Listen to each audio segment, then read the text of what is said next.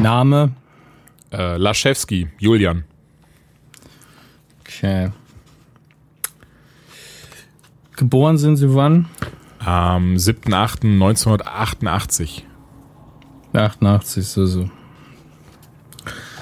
Nun gut. Ähm, Herr Laschewski, wo waren Sie am Abend des 21. Februar?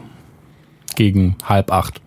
Ah, das ist, das ist einfach. Da muss ich gar nicht, da muss ich gar nichts erfinden. Also nicht, dass ich was erfinden würde. Keine Sorge, also so war es jetzt gar nicht Bitte gemeint, aber da muss ich. bleiben. Sachlich bleiben, Herr Laschewski. Ja, äh, also da war ich äh, im Kino. Und zwar war da die Vorstellung des, des neuen X-Men-Films, äh, Logan. Der läuft noch gar nicht. Sie lügen doch. Ja, das ist eine Presseführung gewesen. Also Sie müssen wissen, ich bin ähm, also jetzt nicht Mitglied der Presse, so, sowas nicht, aber äh, ich. Ausweis. Einen Moment, warte. Hier. Das ist der Nintendo Club Ausweis.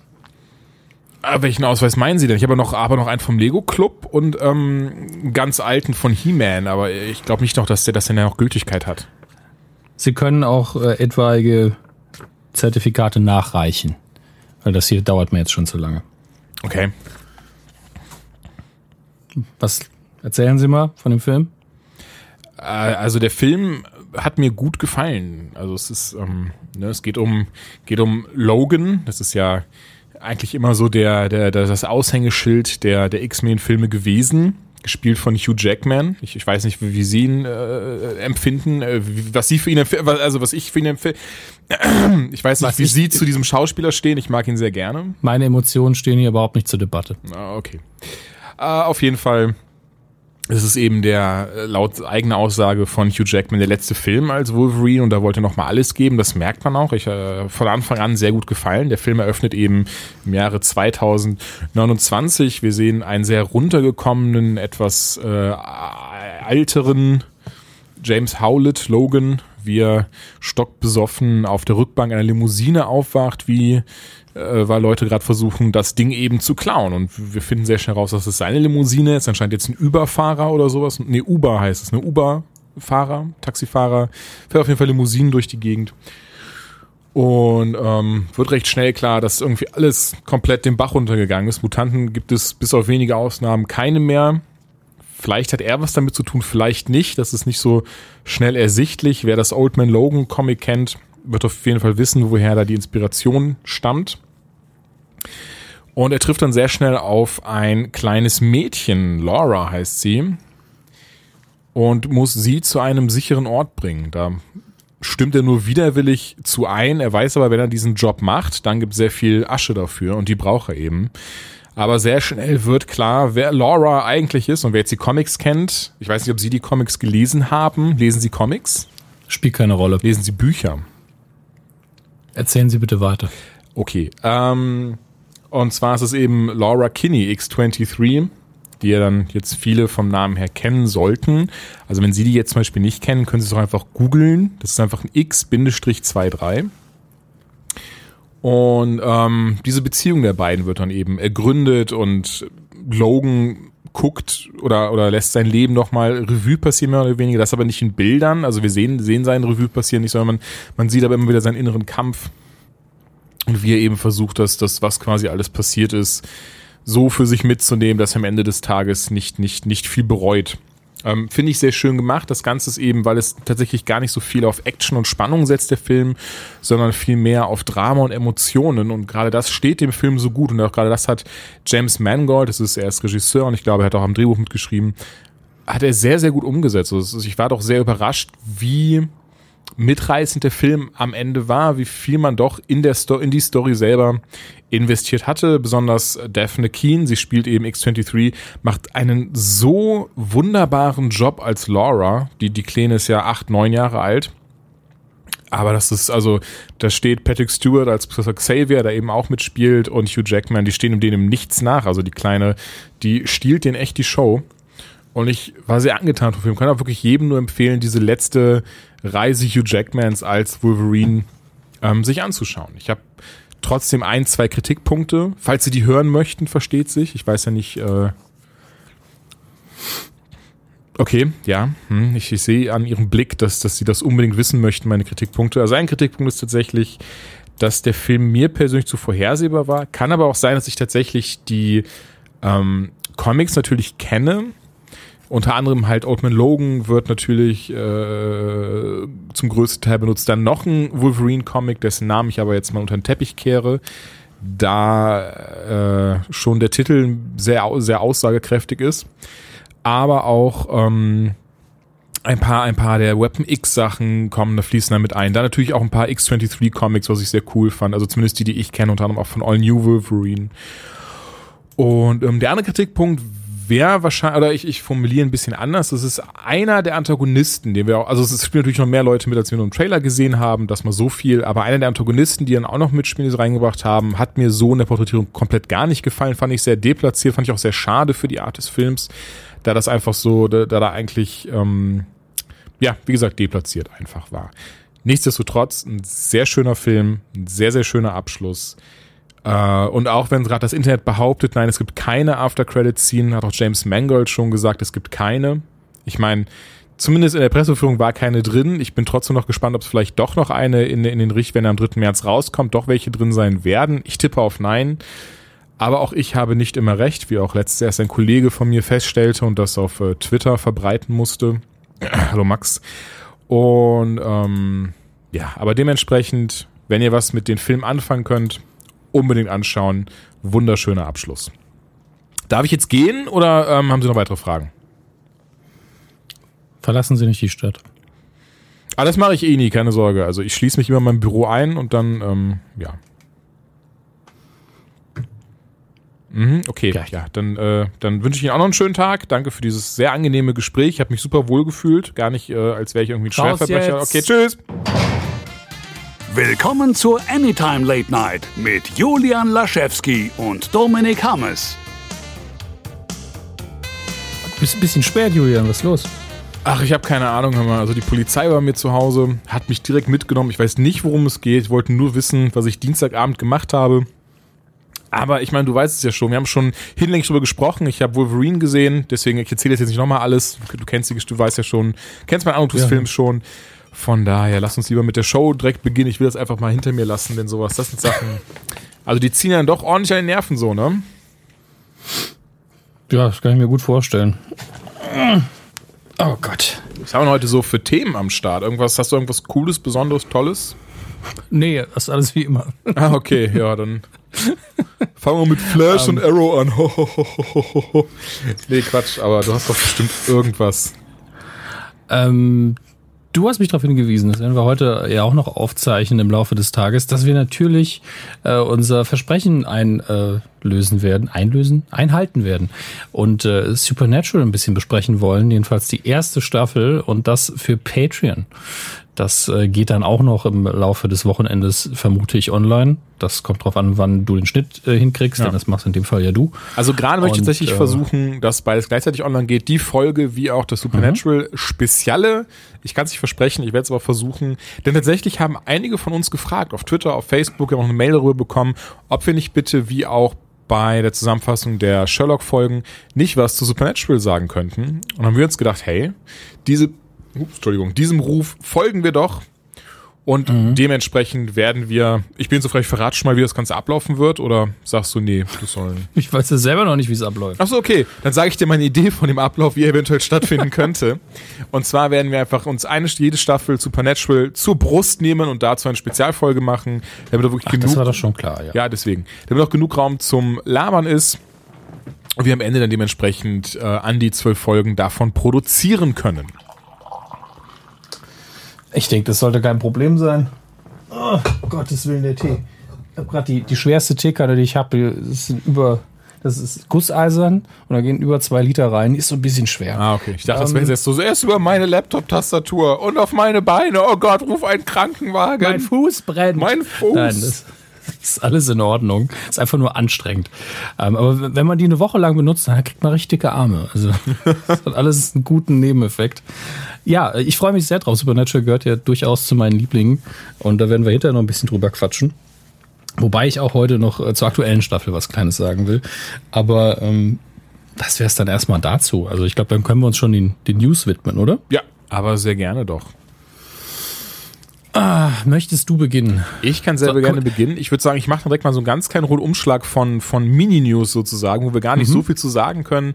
Angefangen beim ähm, ersten Bild zum Star Wars Han Solo Spin-off-Film. Das habt, habt ihr wahrscheinlich jetzt alles schon hinlänglich gesehen. Das ist ja schon Ach so, ja, seit vorgestern, seit vorgestern schwirrt im Netz rum, ich das jetzt schon seit einer Woche oder so. Ne, da sehen wir einfach die ganze Cast und Crew, wie sie einmal zusammengefunden hat, unter anderem Emilia Clark, ähm, Donald, äh, nicht, äh, doch, Donald Glover ist richtig, ne? Ich hätte jetzt beinahe, hätte jetzt beinahe den Namen seines Vaters genannt. Nee, Donald Glover ist richtig. Woody Harrelson, ähm, ja, Bild sieht cool aus. Punkt. Wirklich mehr kann man dazu einfach nicht sagen. Da kann man auch keine Mutmaßung und sonstiges anstellen. Die Leute sehen einfach auch, hätten sie Bock drauf. Warum auch nicht? Neuer Chewbacca. Ne? Machen Star Wars. Neuer Chewbacca, ja, das ähm, sieht ein bisschen jünger aus. Das Fell ist nicht so grau. Das stimmt. Nee, es ist, ist ein neuer Darsteller. Ich weiß. Es ist ähm, Jonas Suotamo. Ich glaube, er hat auch, war auch derjenige, der in Episode 7 ähm, immer wieder für Peter Mayhew eingestanden ist, wenn ja. der eben ähm, laufen muss. Genau, weil er hat ja leider mittlerweile, durch dass er so riesig ist, hat er ziemliche Knieprobleme. Ja. Ja, so viel auf jeden Fall dazu. Dann wollte ich noch ganz kurz, weil ich fand das richtig cool, ähm, das Cover zu Batman 22 ansprechen. Wieder im Comic, der DC, DC Rebirth ist es immer noch, fing ja damit an, dass anscheinend äh, Dr. Manhattan irgendwie ein bisschen was mit zu tun hatte, dass sich da alles so hm. verändert hat, dass sich da alles im DC-Universum verändert hat und DC hat jetzt, ein, hat jetzt das Cover von Batman 22 veröffentlicht, was einen sehr coolen Namen trägt, äh, beziehungsweise, beziehungsweise zumindest haben sie eine coole Unterüberschrift dazu. And that's why you don't mess with timelines, Barry. Und wir sehen halt ein mhm. Lenticular Cover. Da habe ich auch so ein paar von, die finde ich macht DC immer sehr, sehr cool. Das sind halt die Cover, also ähm, ne, so lentikulare Bilder, dass man die so, wenn man die so auf verschiedenen Blickwinkeln betrachtet, dass man andere Dinge sieht. Und hier sehen wir einmal den Reverse Flash, wie er halt eben vor, vor einem jungen Barry Allen steht und seiner toten Mutter und ein Thomas Wayne, wie er eben als äh, Batman von der Flashpoint-Erde vor der toten Martha und dem toten Bruce steht. Mhm. Sehr cool gemacht, meines Erachtens. Ich freue mich sehr drauf, denn anscheinend, so wird gemunkelt gerüchteweise, wird damit endlich aufgeklärt, was es mit diesem ganzen Rebirth auf sich hat und danach geht's dann endlich wieder weiter, wie es vor dem ganzen Rebirth war, was mir eh besser gefallen hat. Freue ich mich drauf. Ja, ich hoffe einfach, dass diese dumme Watchmen Connection entweder ignoriert wird oder beendet. Es geht mir einfach auf den Sack. Naja, wir, wir werden sehen. Und ansonsten noch ein kleines Ding, ähm, was aber, glaube ich, tatsächlich sehr klar war. Ich meine, wir beide haben ja schon drüber gesprochen. Äh, nachdem ich im Kino war, habe ich es ja schon gesagt gehabt, aber das ist ja definitiv der letzte Film von Hugh Jackman als Logan und dementsprechend hat mhm. er jetzt auch, weil ein Fan hat gefragt, hey, sieht's eigentlich aus, bis zum nächsten Deadpool-Film dabei oder in dem X-Force-Film, denn eigentlich äh, gehört äh, Wolverine ja auch zur X-Force dazu. Und ähm, Jackman hat aber gesagt, nee, sorry, also zumindest ich als Wolverine bin da raus. Logan war mein letzter Film, auf den habe ich mich drei Jahre lang vorbereitet. Also er wusste anscheinend drei Jahre, bevor mit den Dreharbeiten schon begonnen wurden, dass der Film gemacht wird. Und seine Voraussetzung, ähnlich wie Harrison Ford in Episode 7, war seine, seine tatsächlich seine ähm, Voraussetzung, wenn er jetzt Logan macht, dann wird das sein aller, allerletzter Film im Marvel-Universum sein. Ja. Hm. ja. Nun gut, ich hätte Bock drauf gehabt. Ähm, alleine im ersten Deadpool-Film war es ja schon cool umgesetzt. Oder lustig, und da ist das cool, aber lustig umgesetzt, diese, diese kleine Anspielung auf Hugh Jackman. Aber ist nun mal so. Dafür haben wir Logan bekommen. Sehr schöner Film, kann ich nur empfehlen. Dominik. Ich würde sagen, wir machen dann die News, die jetzt schon nicht mehr so neu ist, die uns aber am, am meisten schmerzt. Denn ich habe äh, Julian irgendwann einen Link geschickt. Ich glaube, er war irgendwie zu Fuß unterwegs mit seinem Hund. Ja, das stimmt. Und ich krieg dann so eine total leidende Sprachnachricht zurück. Nein, nein. Nein. Warum? Und auf einmal war ich aus dem Osten. Also das ist. Martha! oh. Ja, es, es geht darum, dass ähm, Gerüchten zufolge, die anscheinend sehr substanziell sind, Ben Affleck einfach null Bock auf Batman hat aktuell. Also so gar nicht mehr. Ja. Äh, es hat ja damit angefangen, dass er gesagt hat, hm, mir die dicken Muckis antrainieren, Hauptdarsteller sein, Regie führen und Drehbuch, bisschen viel Regie würde ich gerne abgeben.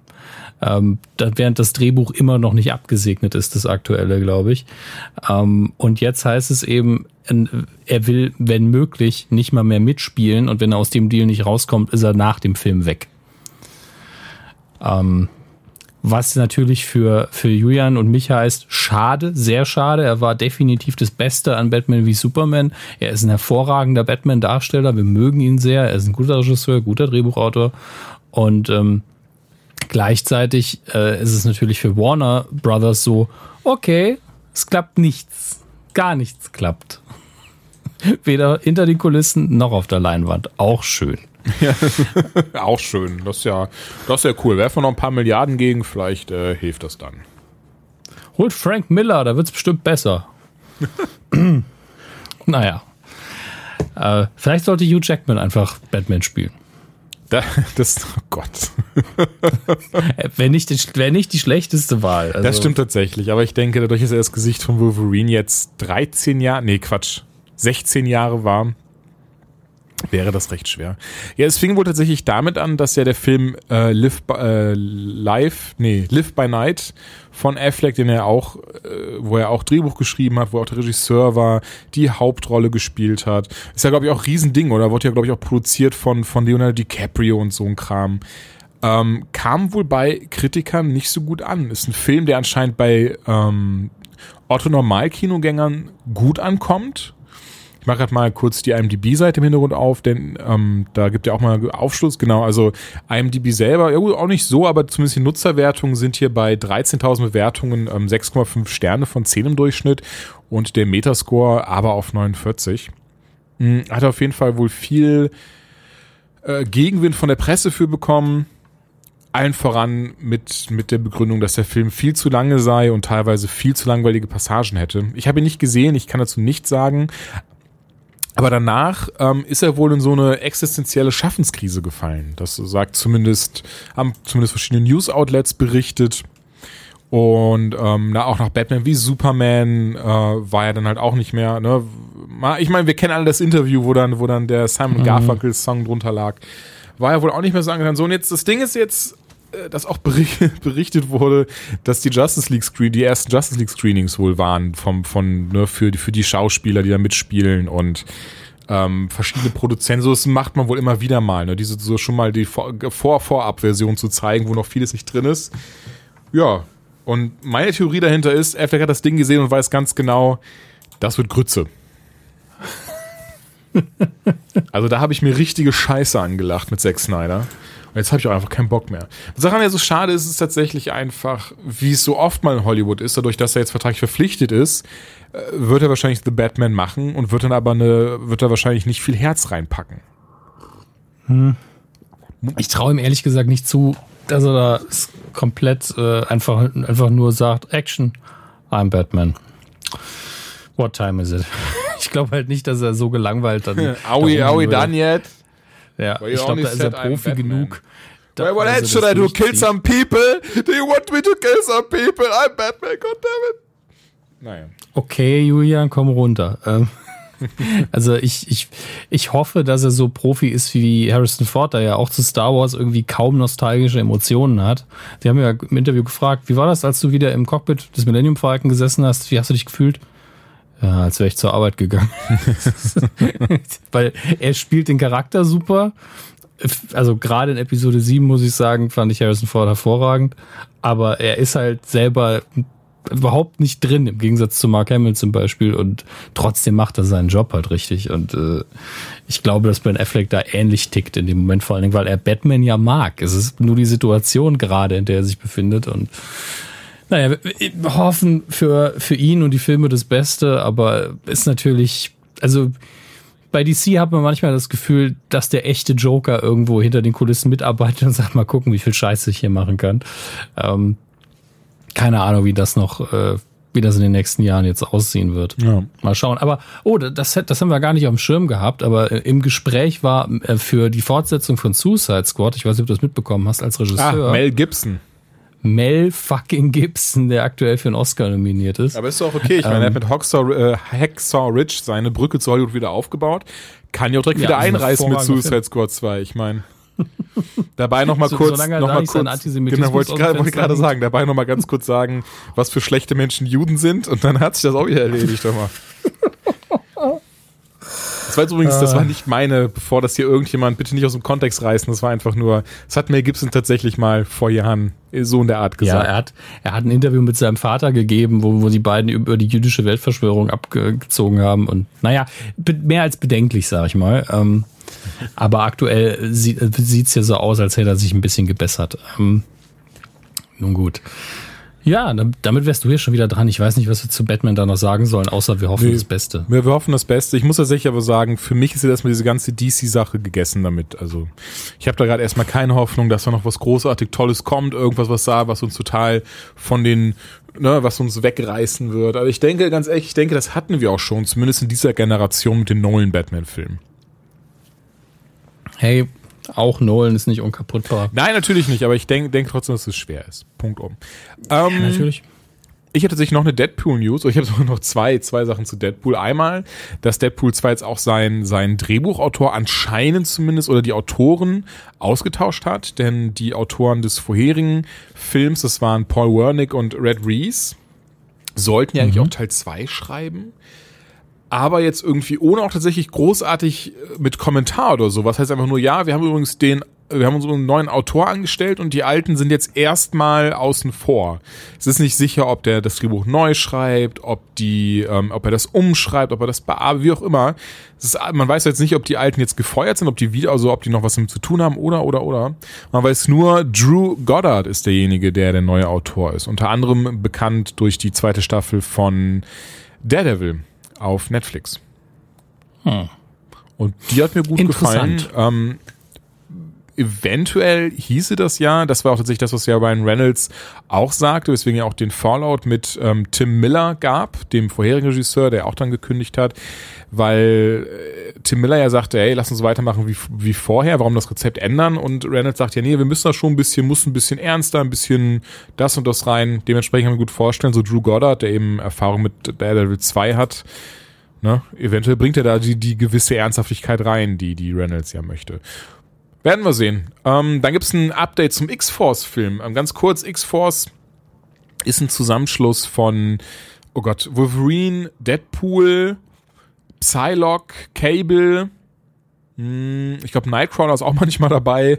Auf jeden Fall auch eines der 300 Super, äh, Superhelden-Teams aus dem Marvel-Universum, eben bestehend aus diesen, diesen Figürchen, haben dann alle so lustige graue Anzüge, ihre normalen Anzüge an, so grau-schwarze Anzüge. Und Ryan Reynolds wird das Drehbuch mitschreiben. Bin ich gespannt. Der Director steht wohl auch schon fest vom X-Force-Film. Ähm, und zwar Joe Canahan, der zum Beispiel The Grey gemacht hat. Das war dieser Film, in dem Lime Neeson einfach anfängt, Wölfen auf die Fresse zu hauen. Und ja, weiß ich nicht. Ich bin, bin gespannt. Also wenn Reynolds das mitschreibt, ich habe ehrlich gesagt keine Ahnung, ob er schon mal irgendwie, was er schon mal so mitgeschrieben hat. Aber ähm, Bock habe ich auf jeden Fall drauf. Hört sich, hört sich nach einem lustigen kleinen Filmchen an. Ich glaube, das wird wieder so eine Art Film, der ist so, der wird dann, ne, wird dann, wird dann niemanden abholen oder sowas, aber wird halt cool sein. Punkt. Hm. Ja. Hast du noch, hast du noch was? Äh, ja, ich habe noch eine traurige Nachricht. Ähm, ist irgendwie eine sehr traurige Sendung dieses Mal. Ähm, Gemero oh del Toro hat ja ähm, in den letzten Wochen und Monaten immer mal wieder auf Twitter dazu aufgerufen, also hat so eine Umfrage einmal gemacht, Hellboy 3, yes or hell yes? Was ich natürlich für eine sehr schöne Option halte. Und er hat dann angekündigt, dass er sich jetzt mit Ron Perlman und Mike Minolia zusammensetzt und versucht es irgendwie ähm, zu, wieder zusammenzukriegen und zu sagen, hey, lass uns doch Hellboy 3 endlich machen, bevor Ron Perlman zu alt ist. Ähm, und äh, hat jetzt ähm, der aktuellste, neueste Tweet davon ist Hellboy 3, sorry to report, spoke with all parties, must report it. 100% the sequel will not happen. And that is to be the final thing about it. Ähm, ja, das, das ist mehr als traurig. Also Hellboy 3, ich meine, man kann jetzt immer noch die Hoffnungsbrille aufsetzen und sagen, hey, da, da steht nur Hellboy 3 und Sequel. Das heißt ja nicht, dass kein Hellboy-Film kommt. Das heißt nur, dass es kein Hellboy 3 gibt. Es könnten BP, äh, was ist BPRD-Film zum Beispiel geben. Wer weiß das schon. Aber für mich klingt es ähm, auch so, als wenn man entweder Seiten des Studios oder Lizenzhaber eher an einem Reboot interessiert oder an gar nichts ähm, aber auf jeden Fall nicht an der Combo Ron Perlman, Hellboy, Mike Manolia und Guillermo del Toro, was dumm ist. Sind wir mal ganz ehrlich, ist einfach dumm. Es waren Teil 1 und 2 waren richtig schöne Filme, also das steht außer Frage, deswegen verstehe ich auch nicht so ganz. Deswegen er hatte tatsächlich noch sich selber geantwortet, hast du den Tweet auch dazu gesehen, weil halt so viele Leute gefragt haben, hat er noch mal ein ganz kleines Update dazu gegeben. Ich, ich finde ihn Mhm. gerade nicht, weil ich würde ihn gerne, bevor ich, das, bevor ich das. Ich glaube, ich habe ihn hier. Meinst du, Hellboy may move into a different Genau, direction? genau. Ja, und er so, heartbroken, but not up to me. Genau. Ich denke genau everyone das, was was du hast gesagt, luck. genau das ja. ist eben der Fall. Das Studio hat denen wahrscheinlich gesagt, Leute, ihr seid von vor zehn Jahren, wir gehen da, wir machen da jetzt ein Reboot draus. Oder wie auch immer, auf jeden Fall, ich denke genau das, was du sagst. Also ich denke, wir werden Hellboy schon wieder in irgendeiner Form auf der Leinwand sehen, aber dann eben ohne Guillermo del Toro, ohne Ron Perlman.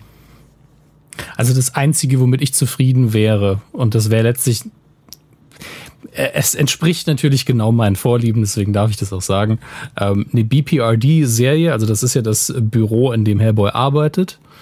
Ähm, von mir aus gerne für irgendwie Netflix oder sonst was, kann aber auch irgendwie im normalen Sender laufen. Und dann kann man darauf basierend ja das Interesse messen und einfach Ron Perlman als Hellboy mit einem Gastauftritt da auftreten lassen und nochmal einen Film machen. Das wäre für mich das Ideale. Aber da die eben komplett davon weg wollen, ehrlich gesagt, ich kann es mir nur schwer vorstellen, denn das, das, was man geschafft hat mit den Hellboy-Filmen, denn ich finde sie beide sehr gut und sie machen mir sehr viel Spaß. Aber ich finde, bei beiden war ich immer unzufrieden am Schluss. Ich habe immer gedacht, da muss doch storymäßig müsste da einfach mehr gehen und ähm, kam dann aber letztlich nicht. Äh, aber was sie immer geschafft haben, ist, diesen Charakter so super darzustellen. Es gibt keine bessere Adaption eines Charakters auf der Leinwand, was Comics angeht. Ja. Denn ich finde, der sieht sogar im Film einfach mehr Hellboy aus als in den Zeichnungen, was total absurd ist, aber das liegt an, das liegt an Mike Minoyas Stil. Er hat ja diesen total raffen, äh, raffen Stil, den er da benutzt hat und den er speziell für Hellboy nochmal ganz extrem eingesetzt hat, so dass man den Comic liest und man ist ja nie im, ähm, in Versuch zu sagen, so sehen auch die Menschen realistisch aus und deswegen Hellboy sieht auf der Leinwand einfach unfassbar gut aus. Das ist einfach fast perfekt. Der einzige Unterschied, glaube ich, zwischen den Charakteren ist, dass er im Film hat er ganz normale Stiefel an und im Comic hat er tatsächlich so Pferdefüße wie eben der Teufel auch. Und ganz ehrlich, das ist scheißegal. Das stimmt. Deswegen, also es bricht mir auch so ein bisschen das Herz, muss ich sagen. Aber wir haben zwei gute Filme bekommen. Es gab und wenn es jetzt irgendwie scheiße vom Studio kommt, wenn sie den Fehler machen und machen irgendwie einen zu sehr CGI Hellboy, einen auf ist es- ja oder das? Nein, wir brauchen Zack Snyder für den nächsten Hellboy-Film.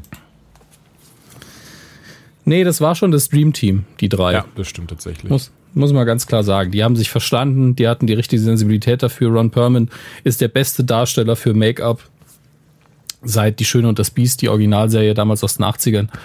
Der kann mit einer Tonne Make-up immer noch super spielen, einfach weil er eine super Stimme hat zum einen, weil er mit seinen Augen sehr viel machen kann und weil er Ja. Körpersprache versteht. Das kann nicht jeder. Und äh, ja, von daher sehr, sehr schade. Tut mir leid. Ey, mir aber auch. Ich hatte mich auf jeden Fall schon drauf gefreut, nachdem es hieß, er setzt sich mit allen zusammen.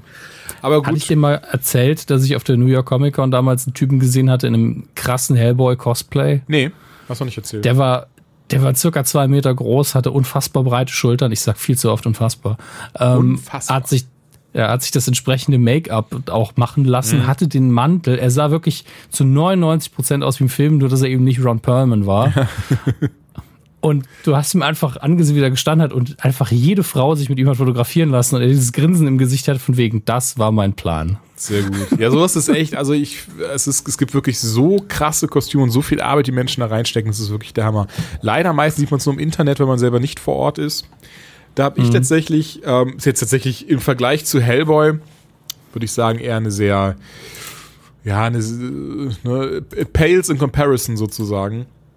Aber ich habe mal einen sehr krassen Jason Voorhees gesehen, der einfach original aussah wie fucking Jason aus dem Freitag der 13. Film. Und das war schon so ein bisschen so, ja, man merkt schon, dass man so ein bisschen Gänsehaut bekommen hat, wenn einfach auch ein Typ, der irgendwie 2,10 Meter zehn war oder sowas, vor dir steht und dann so einer kompletten Jason-Montur auch wirklich so eine, so, ne, so hinten so die Haut, ne, mit diesen, diesen Prothesen drüber auf dem Kopf, dass es halt aussieht wie, wie verbrannt und verstümmelt und was weiß ich, und so eine Hockeymaske an. Und da habe ich auch kurz mit ihm gequatscht, noch gefragt, und der macht das irgendwie seit einem Jahrzehnt und äh, kauft da Tausende von Euros an Kram ein und macht das alles selber. Also das ist schon, das ist schon echt Hammer, wenn man da so viel Liebe zu diesem Handwerk hat.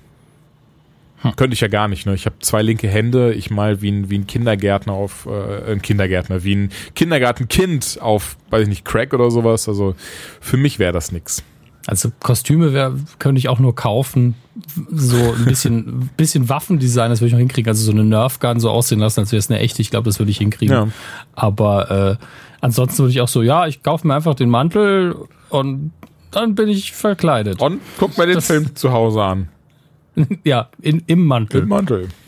Sonst habe ich aber nichts an. Wink, wink. Wank Wank oder Wink Wink? Ah, Wow, okay. Ja, sehr schade. Hellboy wird nicht mehr kommen. Und mein Hund hat gerade eine Flasche umgeworfen, ist dann abgehauen. Das ist natürlich auch super, mich voll erschrocken. Ähm, ja, weitere, weitere News zu Dingen, die wahrscheinlich nicht mehr passieren werden. Also hatten wir eh, du und ich hatten das eh schon gemutmaßt. Ich denke, es wird auch so sein. Mark hat jetzt nochmal auf den ähm, What's on Stage Awards, Mark einer der Erfinder der Sherlock-Serie, nochmal was dazu gesagt, wie es denn mit der Serie weitergeht. Und wie erwartet hat er, hat er geantwortet. Um ehrlich zu sein, weiß ich nicht, ob es weitere Folgen geben wird. Es ist sehr, es ist unfassbar schwer, äh, Benedikt und Martin, äh, Benedikt und Martin an einen Punkt zu kommen, wo sie beide äh, Zeit hätten. Und wenn ihr das Ende gesehen habt, wisst ihr, wir haben eigentlich in einem, wir haben eigentlich einem so aufgehört, dass die beiden jetzt wieder Sherlock Holmes und Dr. Watson sind und quasi alles hinter sich haben. Und wenn das wirklich das Ende ist, dann bin ich sehr froh, wie wir die Serie beendet haben. Ähm, äh, und dann sagt er dann weiter, sagt er noch, ähm, das könnte das, das finale Problem sein. Ähm, und was wir lustigerweise gemacht haben, obwohl es gar keine Absicht war, dass wir eine, eine Geschichte erzählt haben von Sherlock Holmes und Dr. Watson, wie sie zu den Männern wurden, die sie, äh, die, die, so, die man so eigentlich kennt. Also tatsächlich haben wir eine Hintergrundgeschichte erzählt, was wir, wie gesagt, gar nicht wollten, weswegen der Grund, einfach es jetzt so zu lassen, wie es ist und nicht wieder zurückzukommen, eigentlich nochmal ähm, größer ist, auch wenn ich euch versichern kann, wir würden sehr gerne wieder ähm, zurückkehren, aber wahrscheinlich eher nicht. Also das wahrscheinlich eher nicht habe ich jetzt am Ende hinzugefügt. das war so. Also sie würden gerne zurückkehren, Punkt. Aber ich denke ganz ehrlich, das ist seine Art, seine britische Gentleman-Art zu sagen, Leute, macht euch da bitte keine Hoffnung. Für uns sind wir an einem Ort, äh, sind wir an einem Punkt angelangt, wo wir es abgeschlossen haben, wo wir jetzt sagen können, so jetzt Ja. könnt ihr euch quasi, jetzt wisst ihr, so jetzt könnt ihr die Bücher lesen, in Anführungszeichen. Denn jetzt haben wir Dr. Watson und Sherlock Holmes an einen Ort gebracht, an einen Punkt gebracht, wo sie beiden auch diejenigen sind, die wir alle kennen und lieben. Und das muss reichen. Ja, es heißt aber auch gleichzeitig dieses, jetzt hört einfach auf zu fragen, wenn wir in zehn Jahren Bock haben, machen wir es halt, aber ne, da wo wir sind, ist gut.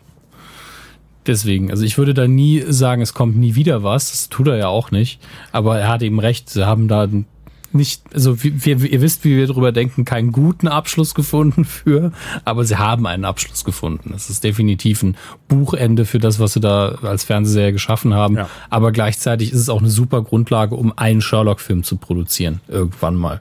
Gut, das stimmt natürlich. Und, äh, ich meine, das würde ich, ich würde es auch nicht komplett, was du schon sagst, äh, ähm, Halt einen guten Fall könnte man nochmal machen, ohne dass die Charaktere dann wieder in unfassbar dramatische Zwischenfälle. Genau, das wollte ich und, auch oh sagen. Gott, mein, Also ich- mein, mein Fuß fault ab oder was auch immer denen wieder einfällt.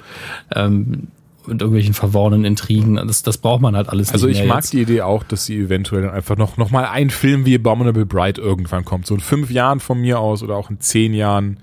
Und einfach noch mal so, das machen die beiden jetzt, dann irgendeinen coolen Film, äh, Buch, Buchfall, noch mal richtig schön. Ja, dann Crossover mit Doctor Who und dann ist gut. Nee, danke. Fände ich als, das ist so typische Fan-Fiction, fände ich halt als Sketch sehr lustig, muss ich sagen. So Red Nose Day Sketch Ja. mit Sherlock und einem Doktor, das, das wäre schon sehr, sehr komisch. Muss ich sagen, dass ich habe ein oder zwei Folgen gesehen mit David Tennant, weil ich David Tennant sehr mag. Aber für mich ist es trotzdem nix. Ich habe mich äh, reingefuchst jetzt so ein bisschen, muss ich sagen. Ähm, unter anderem auch, weil wir ja für Binge Boys, Max und ich, Torchwood besprechen mussten. Ja. Und äh, ich muss sagen, Doctor Who ist heimtückisch. Also du guckst so, du guckst so die erste Staffel mit, äh, mit Eccleston und er ist okay, aber du denkst halt die ganze Zeit so, boah, das sieht so schepp aus und, mm, und die Story, ah.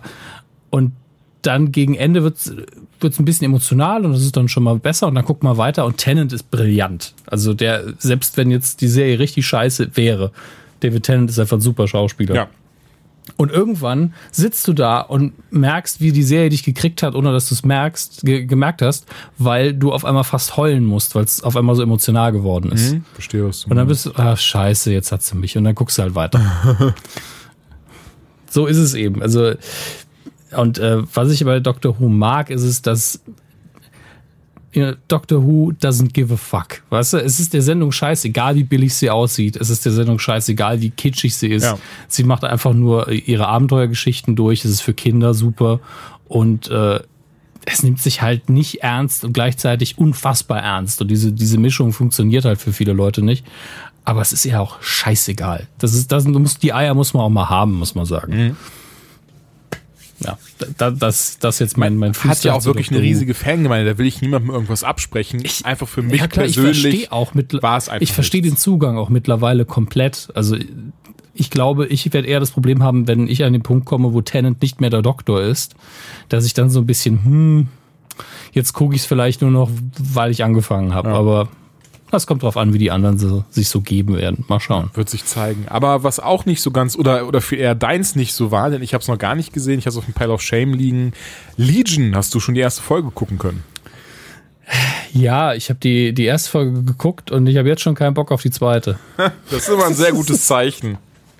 Ja, also man muss ja sagen, die meisten finden es gut ähm, und es ist auch relativ aufwendig produziert. Ich muss sagen, ich kenne mich in dem Fall ausnahmsweise gar nicht mit den Comic-Vorlagen aus. Es ist, äh, spielt ja im ähm, X-Men-Universum und ähm, zu sehen auch an dem X in Legion, in dem O. Äh, aber ich weiß es ganz ehrlich, das ist so komisch vom Rhythmus her. Das Pacing ist seltsam. Die Story ist irgendwie also vom Ablauf her ganz komisch erzählt. Und das Lustige ist, ich habe hab sie geschaut und habe das dann im Kopf so abgehakt unter, nee, da, das ist jetzt eine von den Serien, da musst du nicht, also irgendwann, wenn du mal eine Woche hast, wo du nichts zu gucken hast, dann guckst du vielleicht noch mal rein. Also nie. Aber, und äh, dann habe ich bei Twitter durch Zufall einen Austausch gesehen zwischen Nils Buckelberg, den ich ja sehr schätze, und ähm, ich weiß nicht, wie er im vollen Namen heißt. Er, äh, er heißt I'm No Superman auf, auf Twitter und arbeitet wohl aktuell für Moviepilot und Filmstarts. Ähm, und der hat eben getwittert, dass das besser ist als alle Netflix-Superhelden-Serien. Und Nils Buckelberg hat dann einfach komplett die Argumentation übernommen, die ich auch übernommen hätte, nämlich er findet es quälend lahm und die Sendung kommt nicht auf den Punkt. Und so geht's mir eben auch. Also ich habe das Ding mehr so nebenbei geguckt, aber irgendwann ist mein Interesse dann tatsächlich mehr zu meinen E-Mails gewandert. Da muss man sich schon anstrengen. Ja. Ähm, naja, vielleicht fehlt mir der Zugang noch dazu, vielleicht wird's auch besser. Ich fand das Ende der ersten Folge schon ein bisschen angenehmer. Dieses, es fängt ja alles in so einem ähm, Asylum an und man, äh, die Hauptfigur ist sich nie so ganz sicher, bilde ich mir das gerade ein, ist das real oder äh, nicht? Und gegen Ende hat man da eine etwas klarere Situation. Aber ich, also diese bedrückende Atmosphäre, die die Serie versucht zu etablieren am Anfang, äh, durch so ein bisschen klaustrophobische Anstaltsstimmung, die funktioniert. Aber ich hatte eben kein Interesse, sie weiter zu gucken. Währenddessen schon nicht. Und das, obwohl die Darsteller echt gut sind, muss man sagen. Also tatsächlich dann Ähm, sehr schade. Also dann, Für, für den Start ist es schade. Also das heißt nicht, dass sie jetzt auf Dauer scheiße ist. Ich habe schon viele Serien am Anfang nicht gemocht und hinterher dann doch. Ähm, aber ist auf jeden Fall mal kein, kein Kickstart gewesen, das Ganze. ja. Nun gut. Hm. Wie gesagt, ich habe es nicht gesehen, ich kann, kann nichts zu sagen.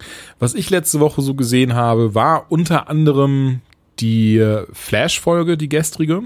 Hatte ja letzte Woche Bin ich noch nicht Pause. zugekommen. Ich, ich bin äh, stehe ein bisschen im Hintertreffen, weil ich auch für Club 19 gerade viel gucken muss und äh, bin sehr gespannt. Also ich freue mich drauf, wenn ich auch Agents of Shield jetzt nachholen kann. Soll eine sehr gute Folge gewesen sein.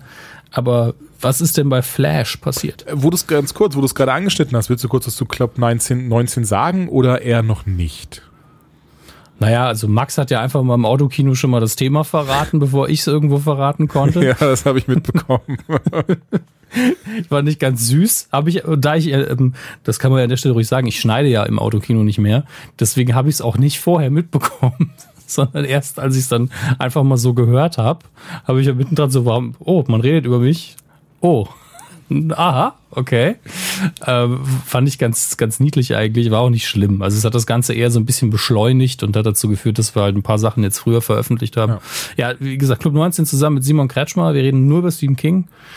Ähm, was eine riesige Welt ist. Also ich habe in der Vorrecherche einfach mal geguckt, okay, so und so viele Bücher, so und so viel Verfilmungen, so und so viel Kurzgeschichten, wir werden ewig zu tun haben. Ähm, ja, und äh, wir werden eben staffelweise vorproduzieren. Das heißt, wenn wir veröffentlichen, sind schon die nächsten Folgen alle da. Ähm, und da werden wir auch eine entsprechende Roadmap mal veröffentlichen. Das ist das nächste, was euch erwartet. Das ist alles sehr gesittet und strukturiert. Und gerade sind wir in der unbefriedigenden Situation, dass wir noch am Vorproduzieren sind und deswegen noch nicht gestartet sind. Also trotzdem schon sehr viel positives Feedback, obwohl wir noch gar nichts gemacht haben, was glaube ich vor allen Dingen an der Grafik liegt. Und äh, ich freue mich drauf. Ja. Aber jetzt erzähl über Flash. Ich freue mich übrigens auch sehr drauf. Aber ich meine, wer Anytime hört, weiß, dass ich auch ein großer King-Fan bin. Von daher Toi, toi, toi. Wow, jetzt sind wir so einem Stammtisch. Ich glaube noch mal kurz auf Holz. Egal. Ähm, also, ja. Ich wollte nur sagen, es ist ja auch wieder eine, eine Serie angekündigt von, äh, von, was heißt von King, also im King-Universum ja, zusammen mit J.J. Abrams. Stimmt, mit J. Ja, hm. Die äh, zehn Folgen auf Voodoo sollen es werden. Sehr geiler Teaser veröffentlicht worden. Sehr emotionale Nummer für jeden, der auch nur zwei King-Filme oder zwei King-Bücher mag ging mir echt das Herz auf in dem Moment. Und da habe ich halt so ein bisschen entschlossen, vielleicht sollten wir mit Club 19 langsam raus. Also passt ja ganz gut in diesem Jahr. ja. Ja, es ist immer, das ist immer gerade bei sowas, ne? der, der, der, richtige Zeitpunkt äh, hat da viel, viel mit äh, zu tun. Ja. Das hört sich jetzt so ein bisschen an wie Wischiwaschi gebrabbelt, als wäre mir nichts Clevereres eingefallen, aber ich bin einfach ein bisschen krank, deswegen, man sieht es mir bitte nicht immer selbst, mach einfach weiter. Hopp. Flash habe ich gesehen und ich muss tatsächlich sagen, fand ich wieder, nach den letzten Folgen, das hatte ich auch erwähnt, finde ich so ein bisschen geschliffen haben, haben sich viel wiederholt mit ihrer Thematik und oh Gott, Savitar und bla bla bla. Hat mir die Folge tatsächlich sehr, sehr gut gefallen, weil sie einfach aus diesem, diesem alltäglichen Geschehen rausgebrochen sind, es kein bisschen darum ging, was passieren wird oder könnte, sondern einfach so dieses so, okay, ähm, Jesse Quick, ist von Erde 2 wieder auf Erde 1. Das ist ja die Tochter vom, also echte Harrison Wells ist jetzt auch ist jetzt sehr, naja, ihr wisst aber, was ich hoffe, ihr wisst aber hoffentlich, wen ich meine. Und ähm, der ist nämlich in Gorilla City verschwunden gegangen. Und jetzt muss eben Team Flash, bestehend aus ähm, Cisco, Caitlin, Draco Malfoy und eben Barry nach Gorilla City und ihn wiederholen. Draco Malfoy, es wäre so schön, wenn das wirklich wäre. Expelliarmus! Ja, das äh, jetzt doch einfach mit Savitar, ne? Das war irgendwie so, wa, was war das? Ein äh, Stupefy? Ja, das merke ich mir. Auf jeden Fall, ähm, hat mir besonders gut gefallen. Die Kulisse war super gemacht. Das ist alles im PC. Zur Abwechslung sieht es aber mal nicht so, was heißt mal nicht so? Sieht ja auch nicht immer krass billig aus. Aber sieht immer so aus, so man erkennt es immer sehr gut. Aber hier zumindest, was die Kulisse angeht, die, die, die Gorilla-Stadt und sowas, sieht richtig gut aus. Die Gorillas, wenn sie ein bisschen zu länger in der Szene sind, sieht man wieder, okay, die sind aus dem PC, aber durch die Bank weg fand ich Qualität sehr gut, das Drehbuch sehr interessant geschrieben. Ähm, Barry kämpft dann gegen einen der Gorillas, ich lasse es mal dabei, um nicht zu viel zu, vorwegzunehmen das fand ich dann wieder, das hat dann wieder diese typische bei der ich denke, dass sich das die CW allgemein mal, wobei bei Arrow hat man es glaube ich nicht mehr, aber bei Flash und bei Supergirl, sie müssen sich unbedingt mal abgewöhnen, dieses so, ja, das sind ja noch nicht die Ausgebildeten, die wir aus den Comics kennen, deswegen machen die noch ganz dumme Fehler und äh, rennen noch kurz in Gegner rein vorher und dann äh, warten sie fünf Sekunden und gucken erstmal die ganze Zeit und dann werden sie von irgendwas überrascht, was von der Seite kommt. Solche Sachen, das ist immer was, was mich auch noch so ein bisschen stört. Weißt du, wie ich das meine eventuell? Das ist, sie macht teilweise immer noch so blöde Fehler einfach, die gar keinen Sinn ergeben, gerade für jemanden, für den schnellsten Menschen der Welt, der eigentlich auch alles in äh, tausendmal schneller als wir wahrnehmen können und so ein Kram. Finde ich immer so ein bisschen ja. ja, ärgerlich. Ist aber auch schwierig, mit jemandem von diesem Machtlevel zu arbeiten, weil du halt theoretisch immer sagen kannst, das hätte aber kommen müssen. Ja, natürlich, aber dann, ähm, ich finde manchmal ist einfach Das ist der Grund, plump. warum er so viele Speedster als Gegner hat weil man immer denkt, ja gut, wir brauchen ja einen, der ihm ebenbürtig ja. ist. Und, und deswegen kommt dann immer wieder ein Speedster. Der äh, schneller ist als Barry. I'm the fastest man alive. Sometimes. Usually not. In bed. Naja, auf jeden Fall. Ähm, ja, gibt's dann diese Kampfszene, die, die waren, ist an sich cool gemacht, wie so diese ein, zwei Dinge, wo ich wieder dann zu plump fand, wie der Flash dann darauf reingefallen ist. Aber das passt schon. Und dementsprechend hat mir halt der Kampf dann Also ist an sich cool umgesetzt, aber wieder diese, diese plumpe Machart, die dann teilweise da einfach vorherrscht, obwohl der schnellste Mensch der Wel äh, Mann der Welt ist. Gut, passt schon. Ansonsten, wie gesagt, Folge ähm, sehr gut gefallen. Fand es schön, dass sie endlich mal wieder ausgebrochen sind aus, aus ihren alltäglichen Problemen und eben dieses Gorilla City-Ding ge genommen haben. Einfach weil sie jetzt in dieser, dieser Welt sind. Was ich auch übrigens sehr lustig fand, ist, dass dann einmal äh, äh, Tom Felton sagt irgendwie, it's like Planet of the Apes. Und er hat jetzt zumindest im Remake Rise of the Planet of the Apes mitgespielt. Äh, fand, ich, fand ich lustig. War bestimmt ein Easter Egg. Wenn nicht, möchte ich darin eins sehen und deswegen ist es jetzt eins. Es waren zwei Franchises und für beide haben sie schon Witze gemacht. Das ist ja der Hammer. Das ist ja der Hammer. Das ist ja, boah, sind das kreative Köpfe da im Drehbuchteam. Ähm, Punkt um, gute Folge. Ich fand sie schön und eventuell, vielleicht quatschen wir mal kurz drüber, wenn du sie auch gesehen hast oder so. Mal kicken, mhm. ähm, insbesondere eben, weil es noch was anderes war. Anschauen. Ähm, Arrow habe ich noch nicht geguckt tatsächlich, also das von dieser Woche. Mhm. Hatte ich noch gar keine Zeit leider zu. Dafür aber Legends of Tomorrow beide Folgen und ich war wieder richtig, ich sag mal, verzückt. Hast du sie gesehen? Letzte Woche oder diese Woche oder beide Wochen oder leider auch ich nicht zugekommen? Ich überlege gerade, das letzte, was ich gesehen habe, war äh, die George Washington Folge. Das war die von letzter Woche, genau. Ja, die fand ich okay. Die, ich meine, es war halt dieses, ich mag es eben nicht, wenn ein Charakter äh, böse umgebaut wird, sozusagen. Und äh, das hat aber der Schauspieler perfekt gemacht und äh, das hat auch gut funktioniert. Ich habe mir die ganze Zeit auf irgendwie so den Twist gewartet, aber den haben sie sich dann vielleicht für die Woche aufgehoben, aber da muss ich noch nachholen. Okay, dann, dann frage ich nicht, ob sie sich den Twist hier für diese Woche aufgegeben haben, äh, aufgegeben, aufgehoben haben. Aber auch hier allgemein wieder, also genau, letzte Woche war es eben George Washington, dass sie während des äh, Bürgerkrieges, was war das, 1800, nee, Quatsch, 1776, oder? Da war die auf jeden Fall die Unabhängigkeitserklärung. Genau, also 1776 ja. oder 1775 von mir aus, dann sind sie da eben in Washington unterwegs. Gibt ein paar lustigere, äh, lustige. Das ist dann allerdings nicht der, Bef der Bürger, sondern der Befreiungs- oder Unabhängigkeitskrieg. Entschuldige. Nee, alles gut. Ich bin so. Ich, weiß nicht ich, so viel über Geschichte. Ich, ich, ich notiere mir nur gerade, wo ich jetzt schneide und dann. Äh, nein, Quatsch. Alles gut, bleib, bleib drin. Mein, mein, äh, mein historischer Fauxpas bleibt, äh, bleibt drin. Ähm, auf jeden Fall wird es dann 1775, 1774 sein. 1776 haben wahrscheinlich viel eher, merke ich gerade jetzt, wo du es gerade sagst, erwähnen sie es sogar, Scheißegal. dass es der Independent War ist, in den sie eben da reinrutschen. Es geht immer noch um das Spear of Destiny, das müssen sie eben finden. Ähm, schaffen sie tatsächlich auch mehr oder weniger recht schnell. Deswegen behaupte ich jetzt mal, das ist kein großer Spoiler. Deswegen gibt es die Folge schon seit letzter Woche. Und ähm, geraten dann aber halt in, in ein komplett neues Problem, wie du gerade schon gesagt hast, also einen neuen Antagonisten, der ziemlich krass drauf ist. Auch diese Woche wieder gefällt mir tatsächlich sehr gut, die Umsetzung. Und bin auch gespannt, wie sie das, wie sie das weitermachen werden. Denn irgendwann wird es natürlich passieren, dass eben dieser Antagonist besiegt wird und dann kein Antagonist wahrscheinlich mehr ist. Wink, wink. Weil wir, ich merke, wir haben gar nicht verraten, wer der Antagonist ist, oder? nee. Dann lassen wir das. Ähm, ja. Dementsprechend diese Woche auch sehr cool war Ritter der Tafelrunde, also King Arthur. Mm. Ich fand tatsächlich sehr schade, wen sie für King Arthur genommen haben, weil ich zuerst dachte, ach, okay, sie machen hier einfach ein Dö, also ich kenne den Schauspieler nicht, aber so wie er rüberkam, dachte ich so, ach, sie machen hier so einen dödeligen Slapstick King Arthur, der einfach äh, totaler Hiopai ist. Ach nee, nee, der Schauspieler ist einfach nur ein ziemlicher Idiot. Ach okay, ja gut. Ja. Hm. Naja.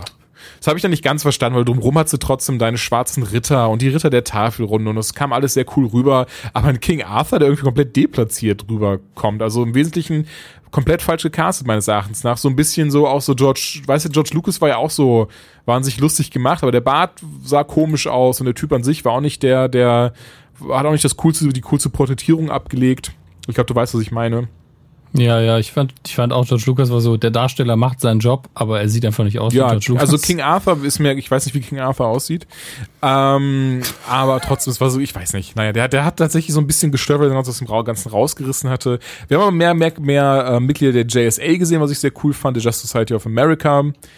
Ähm, noch ein bisschen mehr Einblicke bekommen. Dann haben wir auch tatsächlich einer der Watchmen wird äh, auch erwähnt, beziehungsweise spielt sogar mit jetzt mache ich mal Live-Recherche, ich will nichts Falsches sagen. Watchmen, Moment, der Watchman. Watchmen kenne ich mich gar nicht so gut aus. Oder ich ja, aber wer, wer soll das denn gewesen sein? Die spielen doch gar nicht im normalen DC-Universum. Also außer jetzt mhm. in Rebirth. Dr. Midnight, Entschuldigung, hat er, mit Watchmen gar nichts zu tun? Äh, nein, ich glaube nicht. Oh, dann vertue ich mich gerade komplett, weil äh also selbst bei den Minutemen ist, glaube ich, äh, ist der, glaube ich, nicht dabei. Midnight ist, glaube ich, ein ganz normaler DC-Charakter, aber das.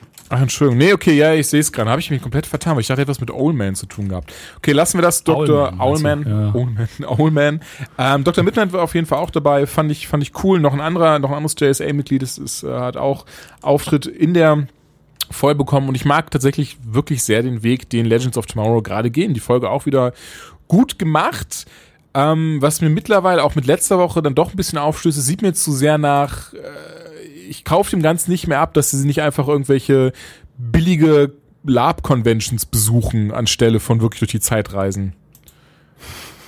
Also ich finde gerade jetzt in der Folge wurde es nochmal sehr deutlich, dass sie nicht genügend Budget haben, um da wirklich äh, ein richtiges, ja ein Schloss jetzt von mir aus nicht, aber einen richtigen Raum hinzupacken, der aussieht wie als wäre er in einem Schloss und eine richtige, richtige Schlacht äh, draus zu, zu, zu formen und was weiß ich. Also weißt du, du wirst wahrscheinlich... Ja, ja, das, Ja, das es- Budget reicht halt nicht aus, dass es geil aussieht. Ja, Also, genau, das das, das, war doch schon, das war, Ja. war ein bisschen schade. das ist noch Nichtsdestotrotz, nicht Doctor Who, aber es ist nicht schön. nichtsdestotrotz hätte ich nicht gedacht, mittlerweile eine Serie, die ich doch auch regelmäßig jetzt schaue, mir Spaß macht.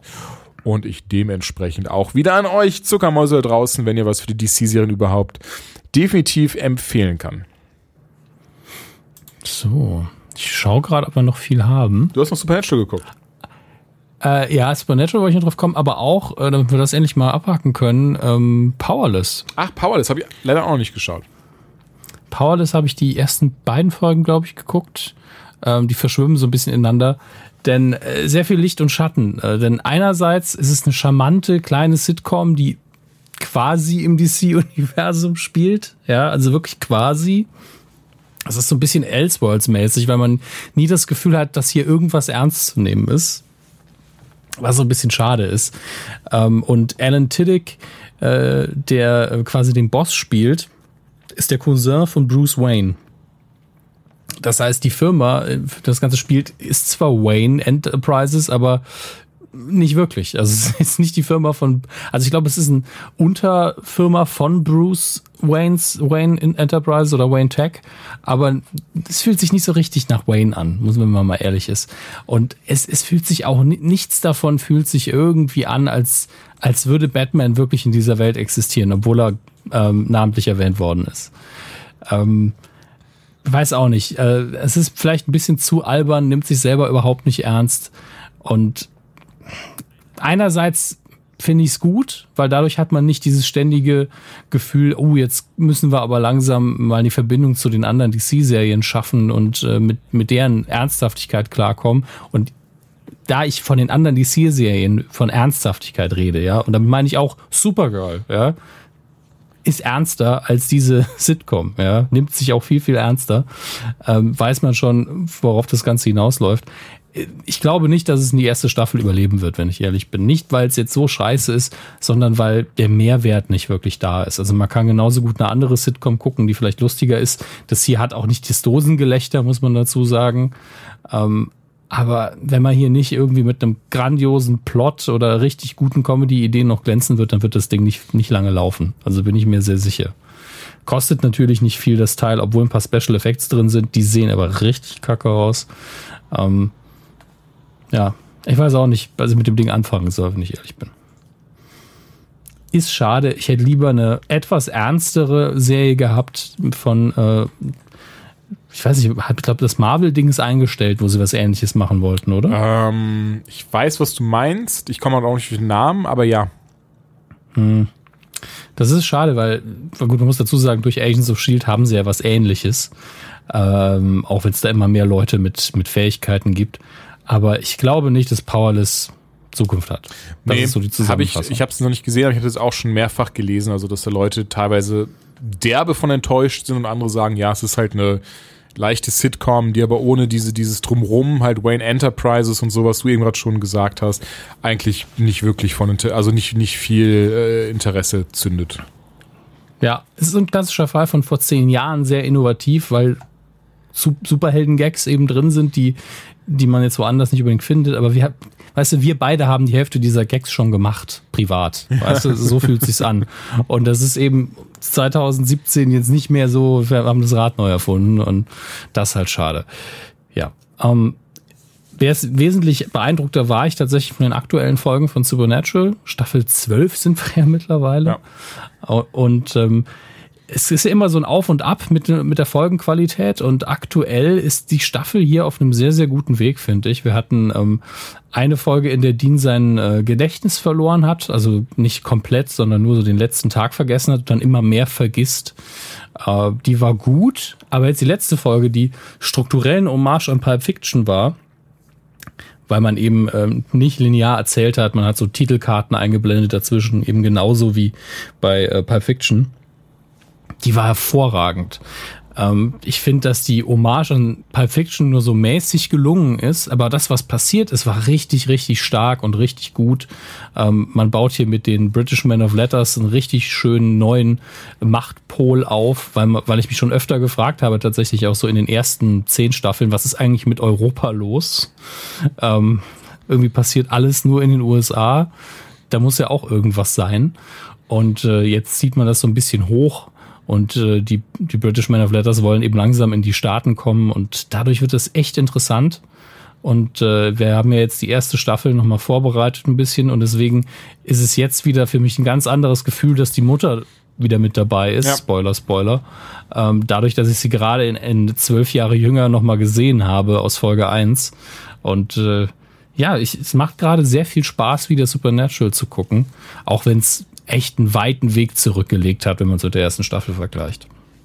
Ja, definitiv. Also ich habe die neue leider noch nicht gesehen, aber genau was du meintest, diese, dieser krasse Unterschied ist mir auch aufgefallen. Aber auch tatsächlich, ähm, wie die Folgen aufbereitet sind, wie die, die Winchers miteinander agieren. Gut, klar, ich meine, Charakterentwicklung ist ja eh mit bei, aber einfach allgemein auch.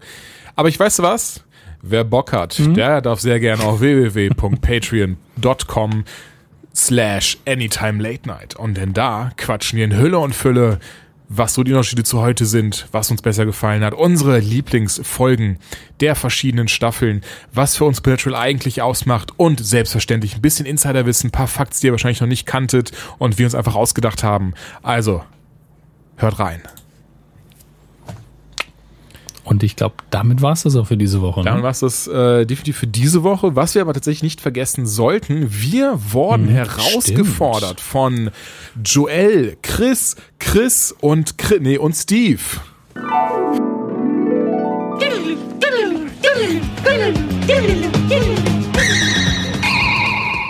Hi, hier ist Joel. Hier ist der Chris. Hier ist Steve. Hier ist Chris. Und zusammen sind wir Trailerschnack. Ja, Jungs, äh, ihr seid ja eh so eher die smarten Boys aus dem Nukuversum und da dachten wir, wir fragen euch einfach mal, ob ihr mitmachen wollt bei unserem geilen Trailer-Schnack-Oscar-Gewinnspiel. Macht ihr mit? Ja, man, wir, wir hören nicht, was sie sagen, Leute. Das bringt nichts. so, ja. Ähm, also wir gehen davon aus, dass ihr mitmacht. Gerade also Dominik sehe ich da sehr, sehr stark. Dominik Obwohl ist Kevin jetzt schon Smith begeistert nicht nominiert quasi. Ist. Ja, Kevin Smith ist nicht nominiert und die einzige Chance für Batman ist eigentlich äh, Suicide Squad. Die eine Nominierung, die... Ja, für Make-up, oder? Ja, ja warum damit kennt immer. sich Julian aus. Also Julian nimmt eh jede Herausforderung an. Ich glaube, der wird da ziemlich gut abschneiden und Hammes ist ja Oscar-Profi quasi. Und genau. wenn ihr jedenfalls neben dem Serien gucken, Arrow und Flash und was ihr da so guckt, noch eine Minute Zeit habt, dann tippt doch einfach mit auf trailerschnack.de, da gibt es das Oscar-Gewinnspiel, gibt auch Preise. Wie viel Geld? Ähm, 1,34 Euro, aber das muss aus äh, Joels Kasse bezahlt werden. Danke, Joel. Ich habe gerade Pizza gekauft. In Briefmarken. Tschüss. Tschüss. Ciao.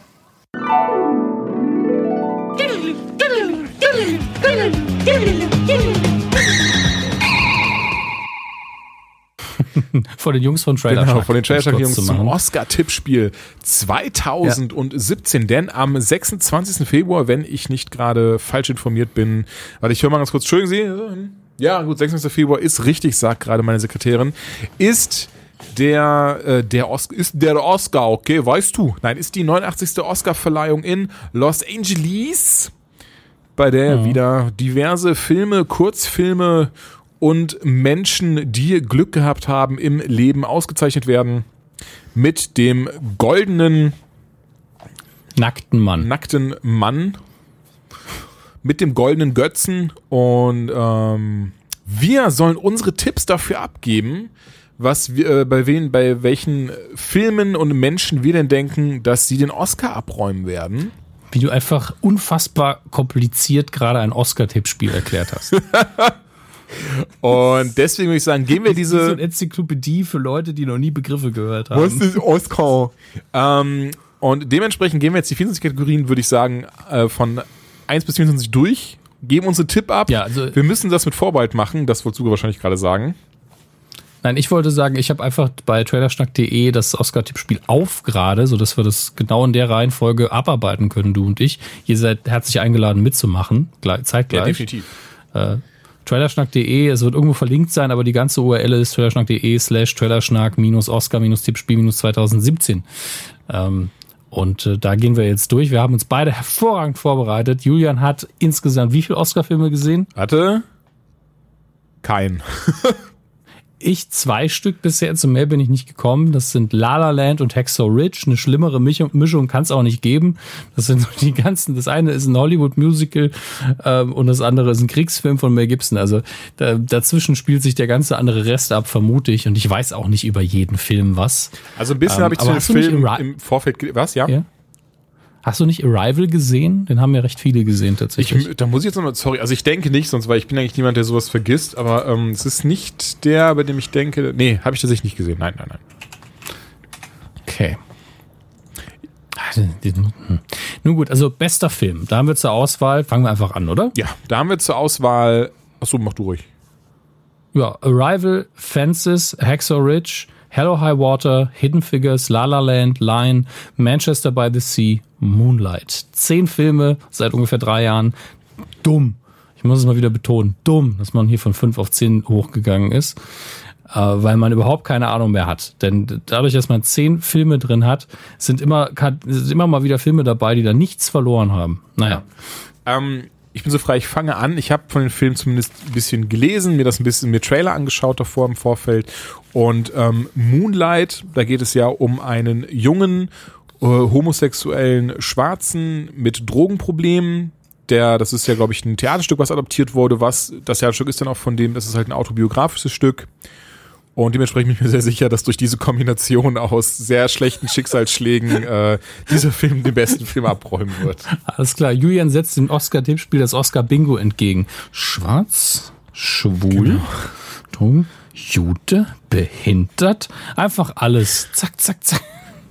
Ähm, ich werde ähm, stattdessen für Hidden Figures abstimmen. Ich glaube, dass diese Geschichte von weiblichen, schwarzen Mathematikerinnen Wir haben ein Bingo! die, äh, wir haben ein Bingo, die äh, bei der NASA mitgearbeitet haben.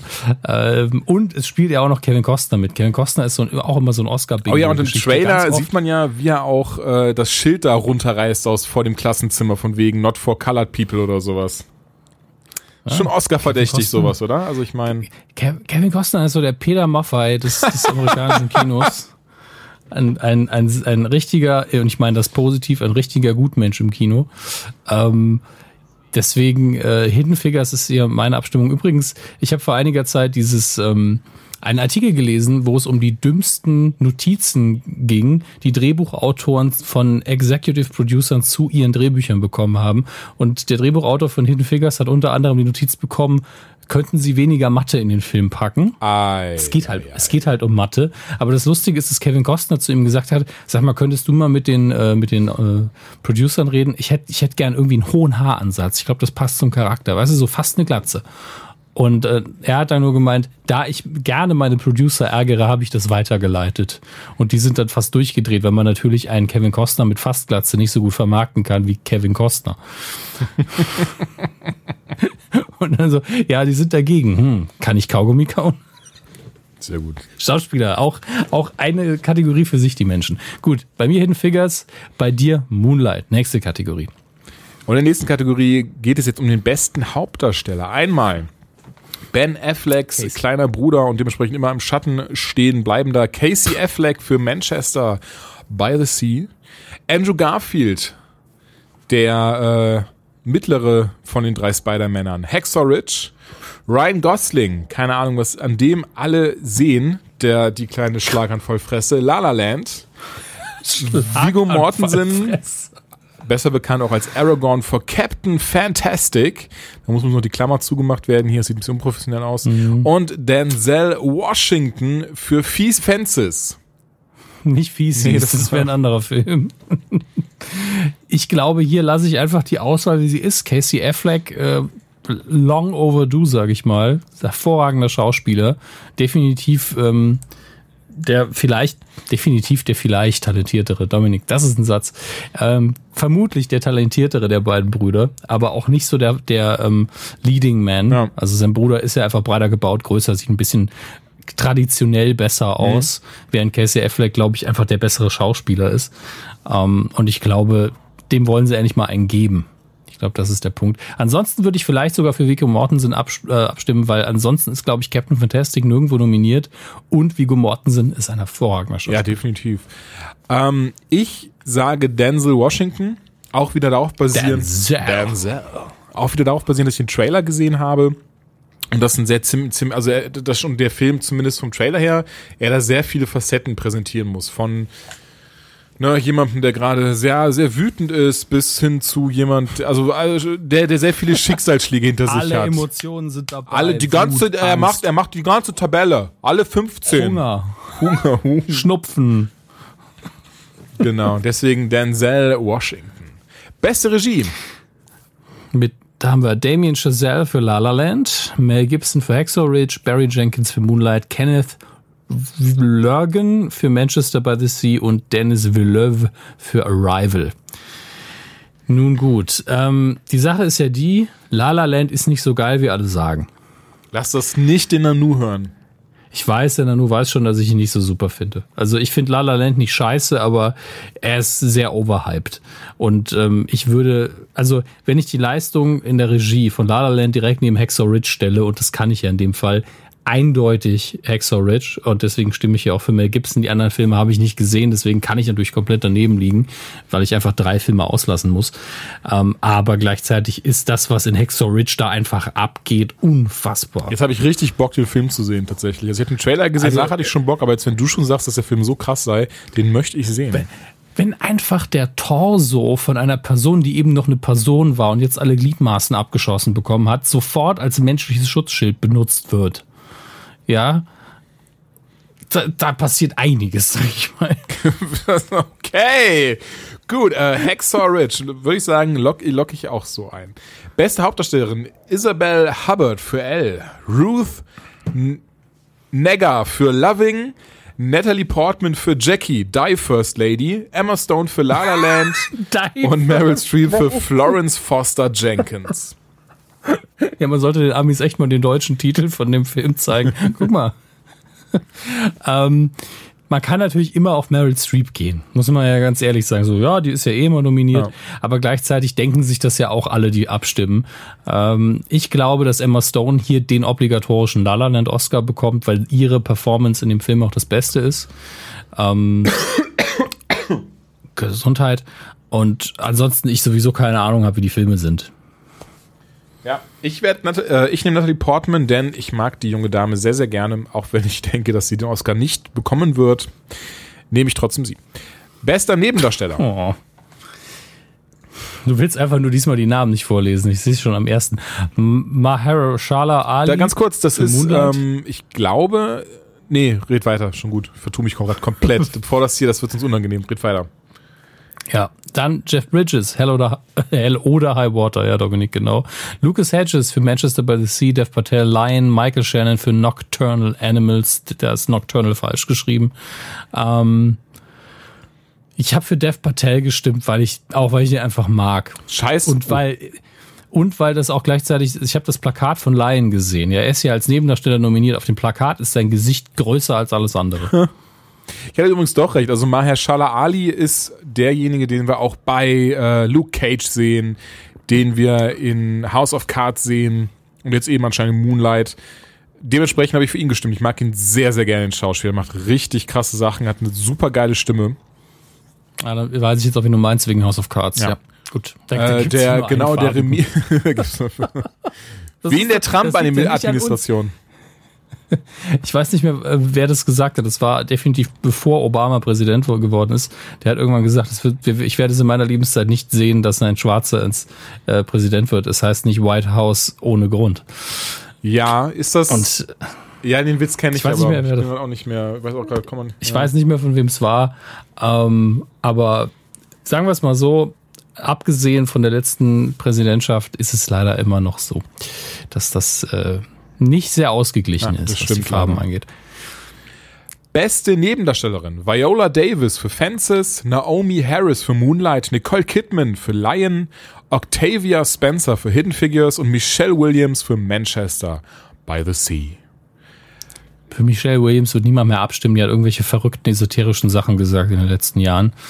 Ähm, das ist jetzt völlig, entbehrt auch völlig, völlig jeglicher Recherche. Wahrscheinlich habe ich gerade eine total falsche Behauptung aufgestellt, aber ich hatte irgendwie so eine, Ja, so, eine, so eine Erinnerung. Ich hatte sowas in Erinnerung, dass sie irgendwie was von Geistern gefaselt hat oder, oder sonst irg irgendwelche Sachen, wo man schon so denkt, hier ist dein Aluhut, aber vielleicht irre ich mich auch komplett. Ich hatte das, hab das einfach nur in Erinnerung. Das haben wir jetzt trotzdem machen, bei all den Namen, die wir vorlesen, so, ja, also der hier auch, ne? Also da habe ich. Von, von Nicole Kidman habe ich ja mal gehört, dass, dass die immer Orangen mit einem Edding anmalt. Das ist einfach so. und dann mit sich spricht, gehört. äh, spricht. Ja. Ähm, ich werde hier für Octavia Spencer abstimmen, weil ich einfach glaube, dass der heimliche Oscar-Gewinner hinterher Hidden Figures sein Mhm. wird. Und äh, der ist hier eben nominiert, deswegen kriegt sie hier meine Stimme. Also ich äh, stimme für Nicole Kidman ab, denn sie ist die einzige mit heller Hautfarbe in dieser Liste. Nein, Quatsch. Ähm, ich bin für Viola Davis. Michelle Williams auch. Ach oh, ich dachte, das wäre hier. Warte, bin so frei und google das mal ganz schnell. Ich dachte, da habe ich mal einen anderen im Kopf. Ach, sie ist das. Oh, okay. Ähm, Das ist doch die von Dawson's Creek, ja, oder? ja, genau. Das, also Nicht, gut. dass ich mich zweimal irre, nicht, dass ich über die falsche Person was sage, wo, wo ich nicht weiß, ob es stimmt.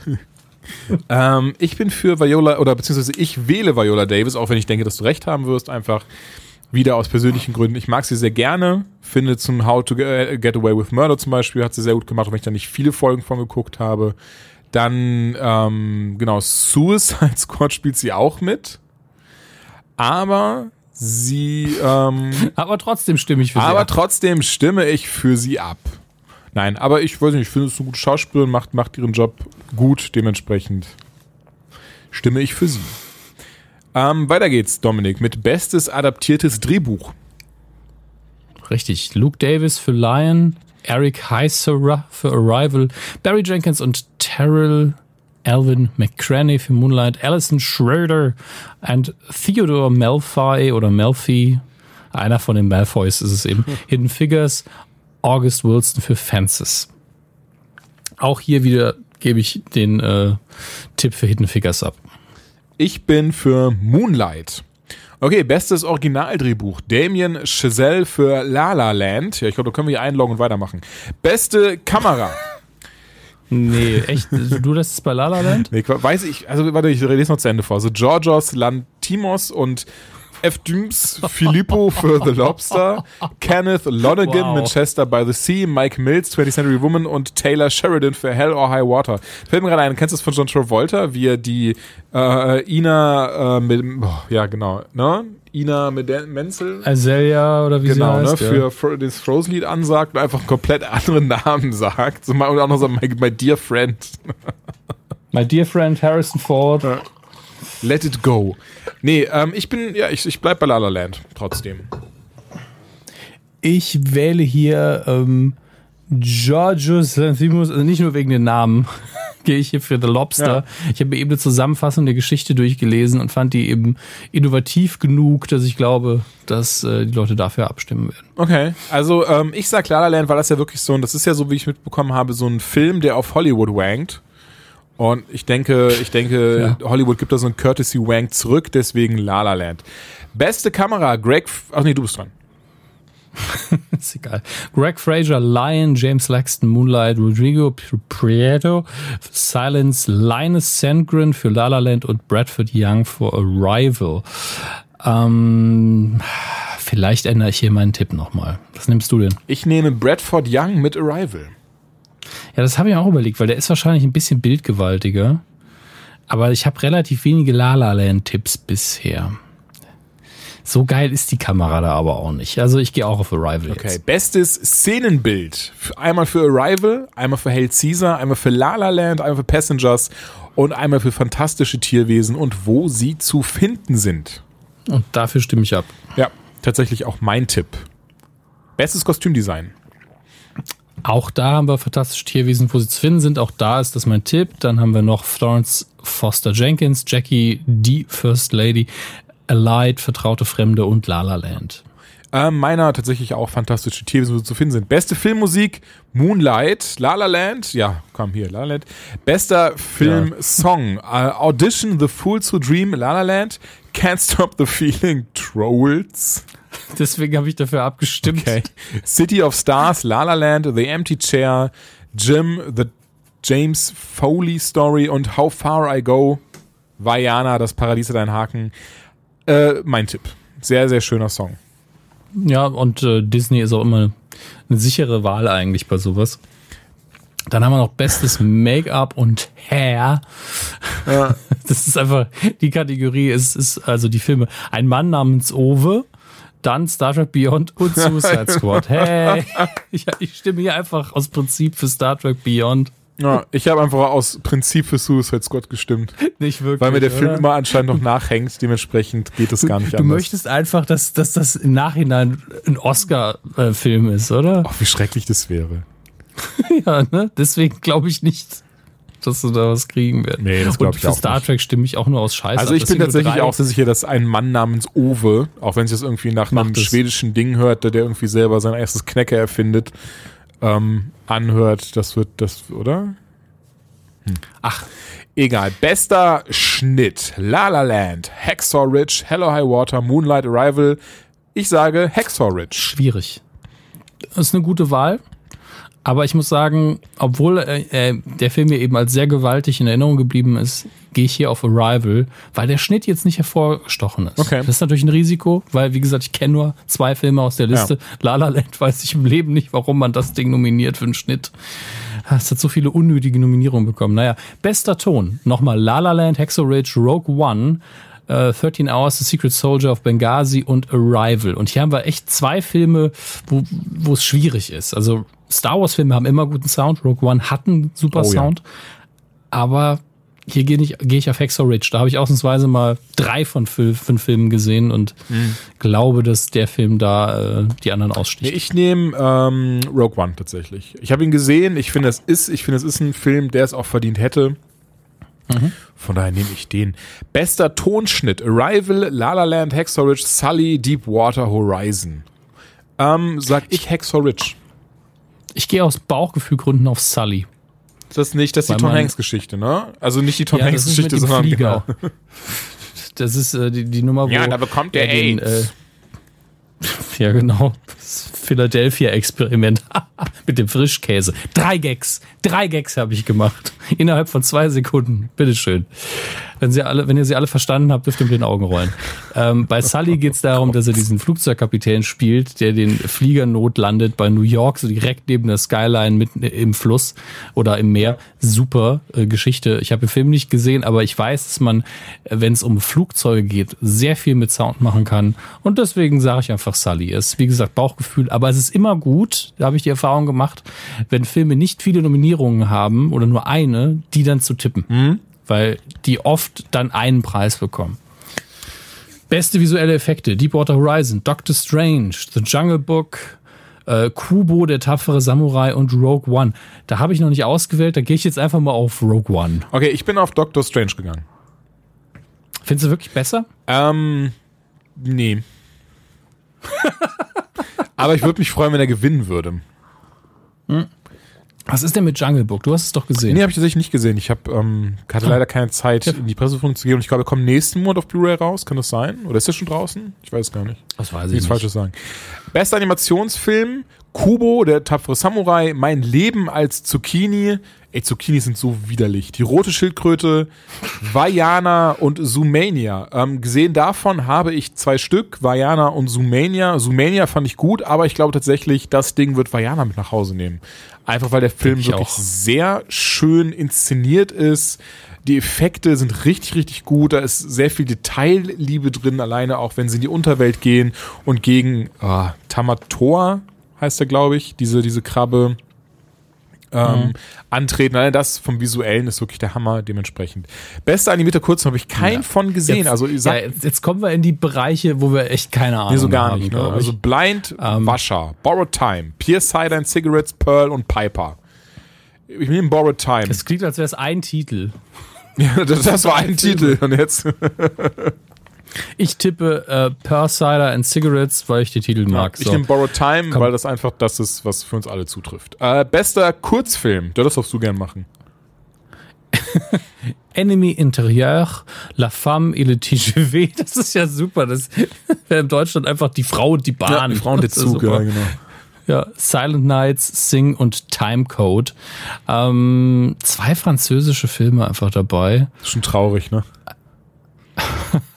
Ja, aber die Titel sind alle gut. Also Sing jetzt nicht so, aber Timecode, da kann ich mir einen guten Film drunter vorstellen. Silent Night, die, die französischen Titel klingen auch gut. Kann ich mich gar nicht entscheiden. Aber ich nehme La Femme et le TGV, weil die Frau und die Bahn so eine schöne Übersetzung wäre. Okay, dann nehme ich Silent Nights. Hört sich cool an. Okay. Bester Dokumentarfilm: 13, I Am Not Your Negro, Live Animated OJ, Made in America und Seefeuer. Ähm, OJ. Eindeutig. Wäre auch mein Tipp gewesen. Aber lassen Sie, dann nehme ich was anderes. Ich nehme 13, weil das der Name von Olivia Wilde in Dr. House war. Bester Dokumentar-Kurzfilm. Wow, uns interessieren deine Masturbationsfantasien nicht. Äh, vier- 4.1 Miles, Extremist, Joe's Violin, Watani, My Homeland, The White Helmets. Ähm, wir haben keine Ahnung. Ich nehme äh, My Homeland, Watani, My Homeland. Ja. My Homeland. Ähm, äh, Extremis nehme ich, weil das der Virus ist aus Iron Man. Ähm, bester fremdsprachiger Film. Ein Mann namens Owe, den nehme ich. The Salesman aus dem Iran. Hm, nö. Tanner, eine verbotene Liebe aus Australien. Ja, Tony Erdmann, Deutschland, nehme ich deswegen, weil es ja schon ein Remake-Ankündigung mit Robert De Niro gibt. Echt? Oder was Robert De Niro oder was ähm, was Jack Nicholson? Auf jeden Fall ein, so die Kategorie Schauspieler Okay. auf jeden Fall. Und dann noch unter dem Sand das Versprechen der Freiheit aus Dänemark. Ja, ich nehme Tony Erdmann, du nimmst einen Mann namens Ja. Owe. Und damit schicke ich kein das jetzt ab Roboter. und habe Vielen Dank fürs Mitmachen. Vielen Dank fürs Mitmachen. Mitmachen übrigens großgeschrieben an dieser Stelle beim Trailer-Schnack Oscar-Gewinnspiel.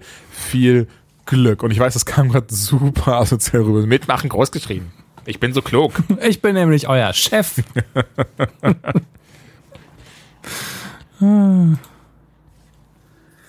Sehr gut. Ja, das war das Oscar-Tippspiel. Das war die, ich tippe mal 18. Folge Anytime Late Night. Bin unsicher. Soll ich überprüfen? nicht so, nicht so wichtig. 18. Folge Anytime Late Night. Und äh, wir Endlich volljährig. endlich volljährig. Wir hören uns dann das nächste Mal wahrscheinlich, ich habe es gerade nicht mehr ganz im Kopf, am 10. März haben wir Geburtstag, kann das sein?